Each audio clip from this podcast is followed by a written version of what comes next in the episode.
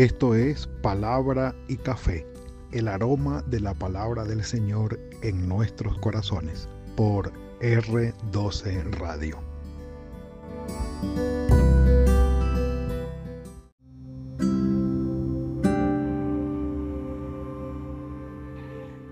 Señor, eres nuestro creador. Somos obra de tus manos. Génesis capítulo 1, versículo 26.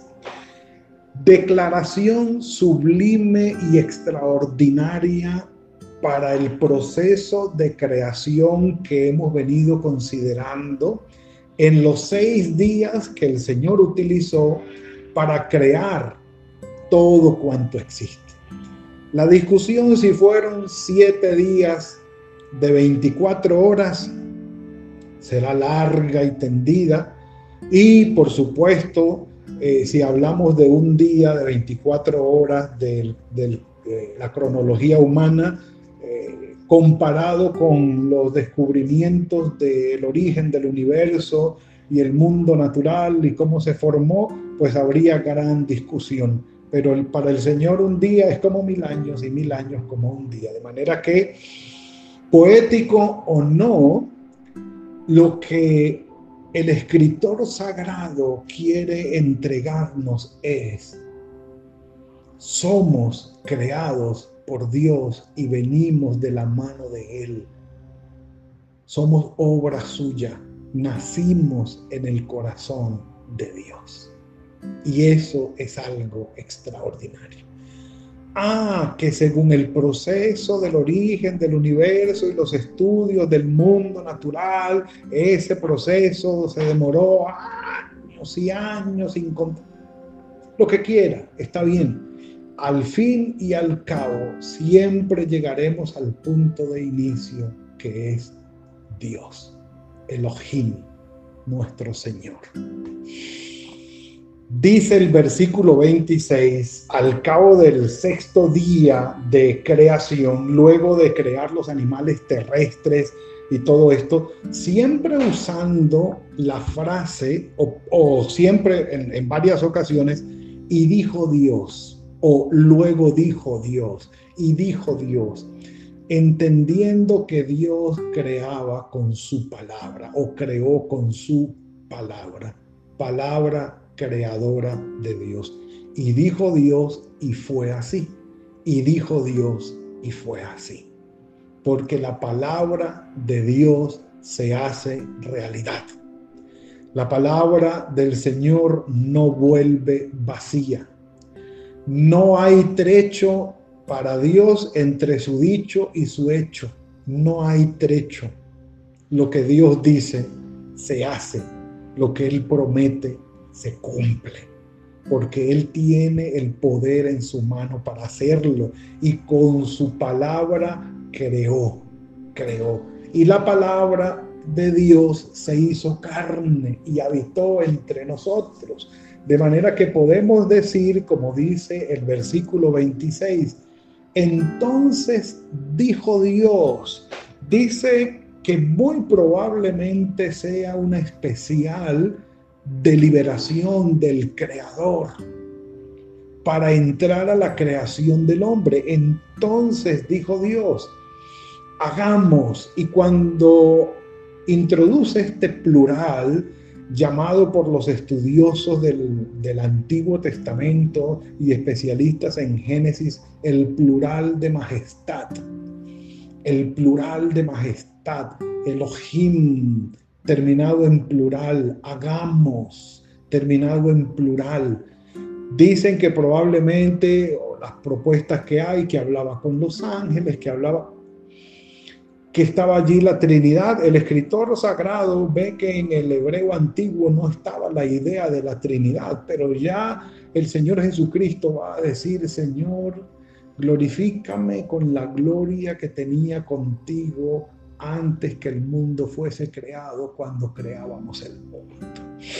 Entonces ya con la luz que nos da el Nuevo Testamento podemos decir, sabemos por qué el Señor dijo, hagamos, hagamos. Y lo interesante del término hagamos ya no es que se va a crear por la palabra y dijo Dios y fue, y dijo Dios que aparezca el hombre y apareció el hombre, no, o, o surgió de la tierra el hombre, no, no, no, no. Aquí la propuesta divina es, vamos a ocuparnos nosotros mismos de hacer el hombre. No por la palabra, sino creado. usando una, una figura antropomórfica, una figura humana, es, venga, hagámoslo nosotros mismos, que sea fruto de nuestras manos. Esto no es que vamos a decir que aparezca y apareció, no, vamos a darle forma nosotros. Hagamos, hagamos. Le da una especial dignidad al ser humano, al hombre, porque de toda la creación, de todo lo que surgió, el único ser del que Dios se ocupó personalmente de hacerlo, de formarlo, de crearlo, para que lo entendamos con sus propias manos, fue el hombre, ningún otro, ningún otro, ni ninguna otra vegetación, ni los monstruos marinos, ni las estrellas, ni las lumbreras, nada de esto tuvo el privilegio, el honor, la dignidad, la importancia que Dios le dio de hacerlo él mismo. Tú y yo sí lo tuvimos. Un café por eso. Mm. Esto le da dignidad al ser humano. Esto le da dignidad al ser, en realidad.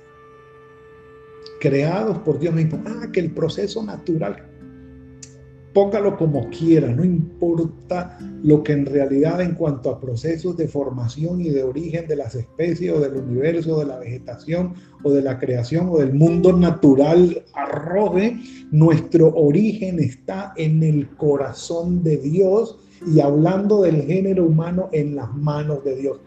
De alguna manera, usando estas figuras, debemos entender que hubo una cercanía especial, un proceso especial en la participación divina para darle forma y traer a la forma al ser humano.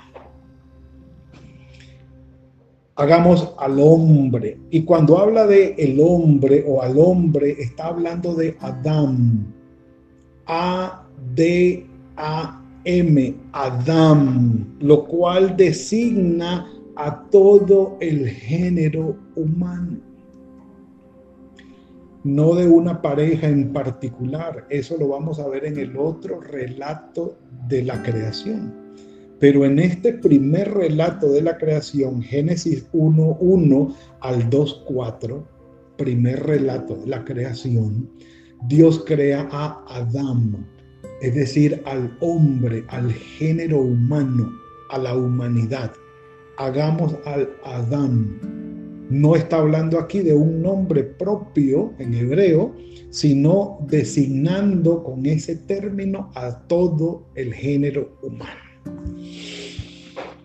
Y si quiere que les dé una pista, pues esto nos va a ayudar a entender por qué Caín encontró mujer por fuera de su hermano, por que había muerto ya, lo había matado, por fuera de su mamá Eva y de su papá Adán. Un café por eso. Hagamos al hombre. Pero sigue, es un devocional, a nuestra imagen y conforme a nuestra semejanza. Como seres humanos, estamos dotados de características tales que nos permiten entrar en contacto, en relación personal con Dios y ejercer como representantes suyos el dominio y la administración, la autoridad en la creación. Extraordinario. Un café por eso. Imagen y semejanza de Dios. Estamos dotados de un perfil, mis amados, el ser humano está dotado de un perfil que le permite entrar en relación con Dios, con su creador.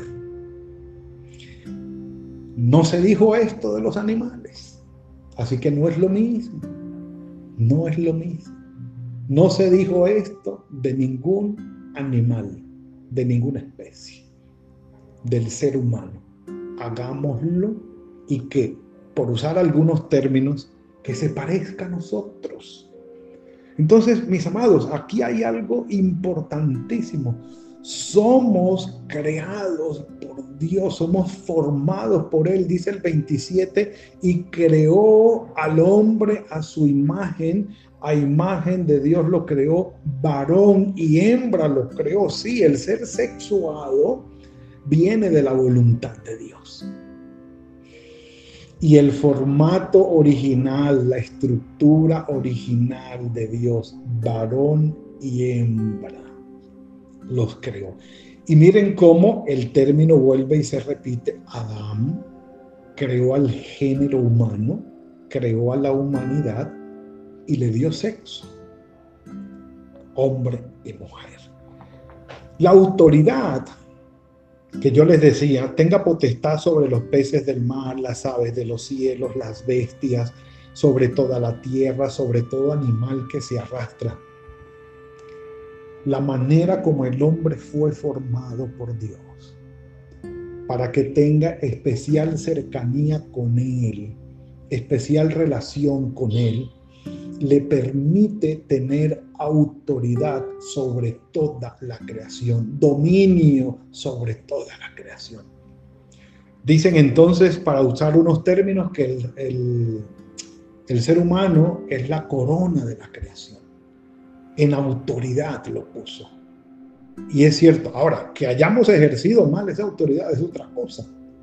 Que hayamos administrado mal es otra cosa que, que hayamos dado mal uso, alejándonos del creador y dañando, eso, eso lo vamos a ver más adelante, cómo el ser humano cuando se aleja de su creador y le da la espalda, todo esto se desdibuja, lamentablemente se desdibuja, se quiebra en el ser humano, se quiebra en el ser humano y hace todos estos papeles mal hechos, pero el origen, la, eh, digamos la estructura original es esta. Y Dios los bendijo, versículo 28, y les dijo, sean fructíferos, multiplíquense, llenen la tierra, administrenla, sojuzguenla, tengan autoridad sobre ella, ejerzan potestad sobre los peces del mar las aves de los cielos y todas las bestias que se mueven sobre la tierra. Esa autoridad, ese dominio, esa potestad es dada al hombre de parte de Dios. Ahora, le dijo, le he dado toda planta y toda semilla que está sobre la tierra y todo árbol que da buen fruto para que coman. ¿Por qué este punto? Este punto tiene un especial cuidado porque en la antigüedad se creía que los dioses habían creado al ser humano para su propio beneficio, es decir, para que les dieran alimento los seres humanos a los dioses y para que hicieran algunas tareas serviles y difíciles para que con ello les sirvieran a sus dioses. Es decir, el ser humano fue creado en aquellos mitos y leyendas por estos dioses para que los seres humanos le sirvieran a él y le dieran comida a él. Ah, no tomaré de tu casa becerros ni machos cabríos de tus apriscos, porque mía es toda bestia del bosque y los millares de animales en los collados, dice el Señor yo conozco todas las aves de los montes y todo lo que se mueve en los campos me pertenece, dice el Señor. Si yo tuviera hambre, le dice el Señor al ser humano, no te lo diría a ti, porque mío es el mundo y su plenitud. ¿Es yo de comer carne de toros o de beber sangre de machos cabríos? No, no, no, no. Sacrifica a Dios, alabanza y paga tus promesas al Altísimo. Invócame en el día de la angustia y te libraré y tú me honrarás. Salmo 50. Si yo tengo hambre, te lo diría a ti. El ser humano no fue creado para darle comida a Dios. Aquí muestra a Dios cuidando de su creación y dándole sustento a su creación. Y el Señor, ese carácter que muestra allí, sigue todavía con Él. Todavía el Señor sustenta su creación, incluidos nosotros. Por eso el Señor Jesucristo dijo, ustedes no ven las aves de los cielos, los lirios del campo, cómo se alimentan, cómo se visten. Dios los sustenta. Ahora, si Dios hace eso con la creación, no va a hacer mucho más con ustedes, hombres de poca fe. ¡Wow! Un café por eso. Mm. Desde el inicio, el creador se muestra como sustentador de su creación. Pero dice, vayan, multiplíquense, llenen la tierra, administrenla. Yo los he puesto a ustedes, ustedes son los únicos en todo el globo terráqueo que tienen mi imagen y semejanza. Háganlo, háganlo. Pero a toda bestia de la tierra y a todas las aves de los cielos y a todo lo que tiene vida y se arrastra sobre la tierra, le doy toda planta verde para comer. Y fue así. Y vio Dios todo cuanto había hecho y era bueno en gran manera. Y fue la tarde y la mañana del sexto día. Mis amados, reconoced o reconozcan que el Señor es Dios, que Él nos hizo y no nosotros a nosotros mismos. El Señor nos formó. Y el Salmo 139, versículo 12, de mis grandes preferidos salmos, versículo 13, perdón, dice, porque tú formaste mis entrañas, tú me hiciste en el vientre de mi madre. Te alabaré porque formidables y maravillosas son tus obras. Estoy maravillado y mi alma lo sabe muy bien. El salmista evoca el relato de la creación y le pone el tema de la divinidad en el proceso de la gestación del ser humano en el útero femenino. Allí cuando el embrión está siendo formado, cuando el embrión está creciendo, se está gestando esa criatura en el vientre de la madre, allí está Dios reproduciendo de alguna manera, si lo podemos decirlo así, el proceso de la creación de Génesis. De manera que el proceso de gestación del ser humano en el vientre de la madre es algo absolutamente divino, divino, extraordinario. Es el proceso de la creación de todos los inicios repitiéndose en un lugar oscuro, seguro, natural y divino. El aborto no, mis amados. Definitivamente no. No. Definitivamente no. En las condiciones que puedan discutir, definitivamente no. Y si los gobiernos quieren legitimar el aborto, no estaremos a favor de ello. Absolutamente no. Obra divina es la gestación del ser humano en el vientre de su madre. Y allí está el punto clave. Y cuando el, profeta dice, cuando, perdón, el escritor sagrado dice aquí que creó Dios al hombre a su imagen y semejanza, y cuando dijo hagamos al hombre que lo formó, dice que eh, la figura que se utiliza es como si estuviera el alfarero formando del barro una vasija. Y es la figura que utiliza en el capítulo 18 el profeta Jeremías. Dice, yo te formé, yo te formé. Vino a mí palabra del Señor diciendo, no podré yo hacer como ustedes como el alfarero, como hace el alfarero en la casa de Israel. Sí, dice, descendí a la casa del alfarero y allí que él estaba trabajando en el torno la vasija de barro que él hacía se echó a perder en sus manos, pero, él volvió a hacer otra vasija. Otra vasija. Dice, según le pareció mejor hacerla. El Señor sigue haciendo, sigue tomando sus funciones de creador, de formador, cuando ahora nos toma en sus manos y nos transforma, nos hace nuevos, nos cambia.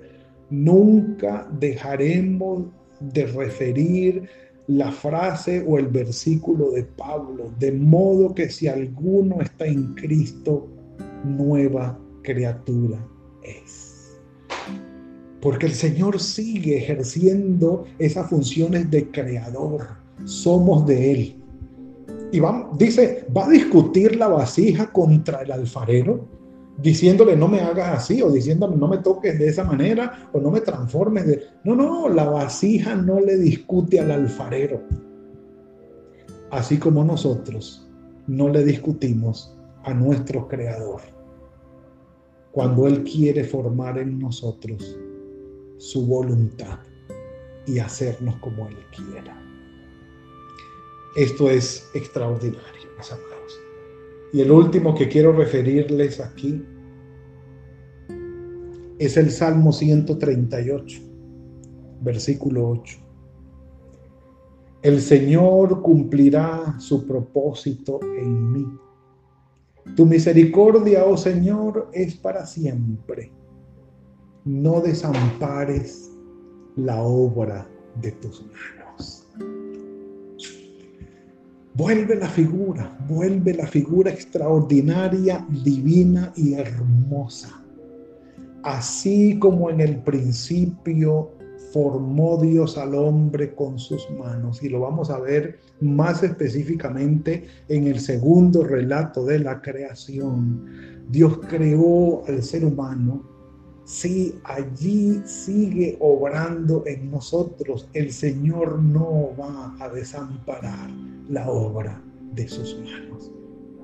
Mis amados, nuestra vida tiene la más importante dignidad de toda la historia del universo, creados por el mismo Dios. Venimos de sus manos, venimos de su corazón, allí nacimos el estar en el vientre de nuestra madre y que se geste allí la vida, proceso divino. El Señor sigue sustentándonos hoy porque Él sustenta su creación. Él cumple sus propósitos en nosotros y no abandona la obra de sus manos. Señor, eres nuestro creador y somos obra de tus manos, de tu corazón. Venimos. Padre, Gracias por esta hermosa reflexión que nos ha dado en este devocional de hoy. Bendito sea tu nombre, Señor, que de tu mano venimos como seres humanos creados por ti, para cumplir tus propósitos, tus planes, para vivir según la estructura que tú nos has dado, según el carácter tuyo, para tener comunión, relación íntima contigo. Para todo esto nos has creado, para administrar y señorear tener autoridad sobre la creación. Gracias Señor, porque nuestra vida en tus manos es sustentada por ti. Muchas gracias. Gracias porque no abandonas la obra de tus manos.